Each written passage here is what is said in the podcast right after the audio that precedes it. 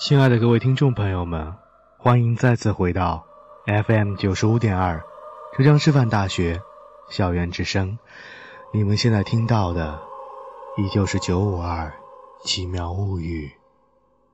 让我们接着来讲那个没有讲完的故事。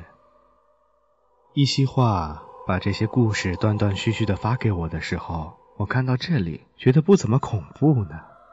不过倒是很好奇，接下来会发生什么事情。我继续往下翻着这篇文章。不少附近村民说，当时建四号楼的时候，工程队第一铲下去，就有一股黑烟冒出，再挖下去就是一个不知道什么朝代的百人坑，全是森森的白骨。学校当即找了文物部门解决，清除了人骨之后，决定不再建四号楼。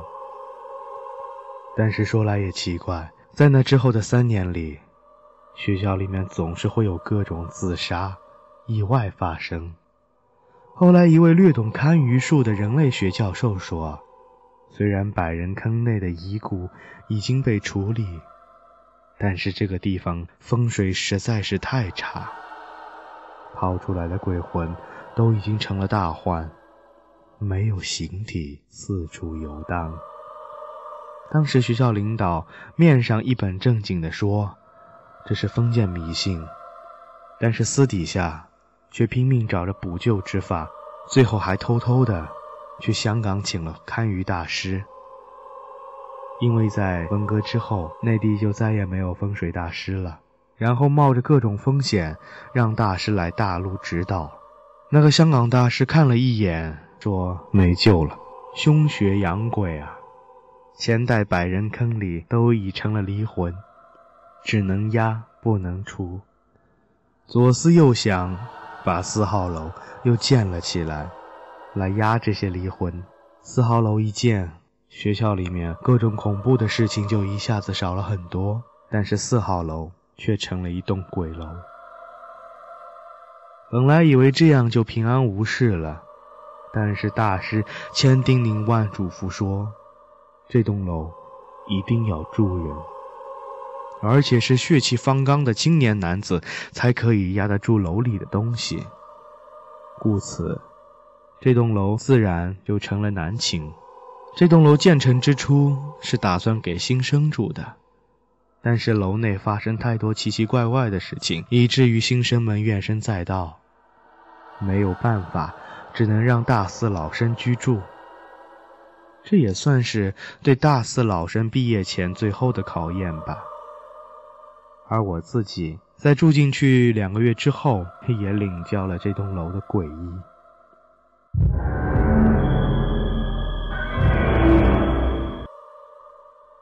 由于大一的时候就对这些东西有所耳闻，收集了很多的情报，很多学长都提到过。在四庄里要特别注意两样东西：楼梯和镜子。当然，很多地方传说都提到过这两样东西，都认为这是另一个世界的通道。但我从未经历过。可是，就是那个晚上，那个下着雨的晚上，我遇到了这辈子都难以忘记的诡异的事情。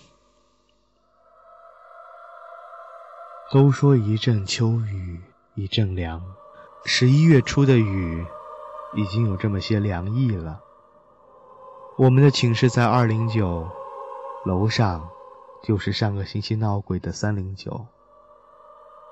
由于下雨，寝室里的人也懒得出去。零六年的时候，手提电脑也是个贵物件。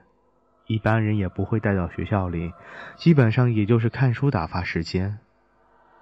晚上八点多，我实在闲得闷了，到外面走廊上面看雨，雨声滴滴答答，单调而无聊。慢慢的，雨停了，我四处望望，就看到了走廊尽头的西楼梯。是这样子的。一般楼里的男生都比较喜欢用东边的楼梯上下，而西边的楼梯只有我们几个比较边上的寝室才会去用。当时不知道是脑子抽还是怎么的，逛着逛着，就想到上天台看看。我就借道西楼梯，到了三楼，一出楼梯，瞟向的就是三零九。我下意识皱皱眉头，眼睛看向四楼。其实我们四幢只有四层，而四层之后就是天台。我有个不大好的习惯，就是好奇心大的要死，越不让做的事情就越想试一试。凡是住在过这里的学长都说，在上三楼到四楼的西楼梯时，不要数楼梯的格数。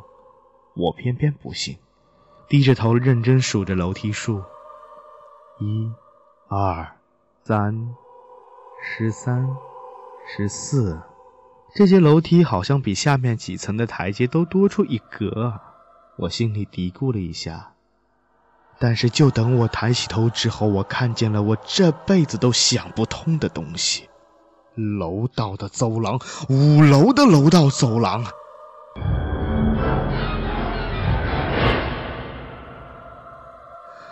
见，见鬼了！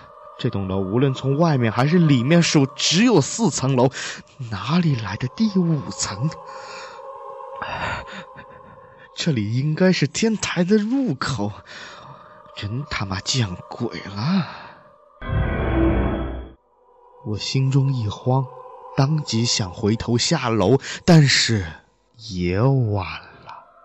原来应该是楼道的地方，现在却是一堵墙。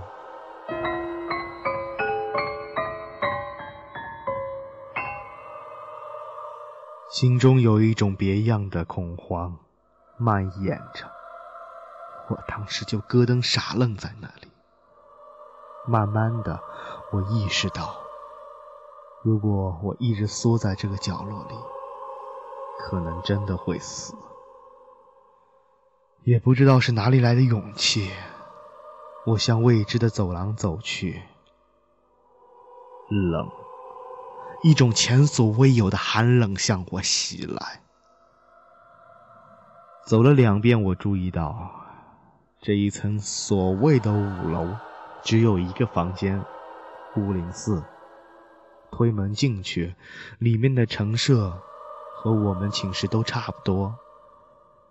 但是更让人害怕的是，一个佝偻的身影蜷缩在房间的角落。奇怪的是，我并没有被吓到，而是慢慢靠了过去。那是一具已经缩成一团的干尸，双手抱膝，坐在最里面的下铺，半抬着头，空洞的眼窝里面透露着忧郁和绝望。在他不远处，放着一本日记本，上面记录了一些东西。是这样写到的：一九九四年十一月六日，从西侧楼梯上楼，因为数了台阶数而到了这里。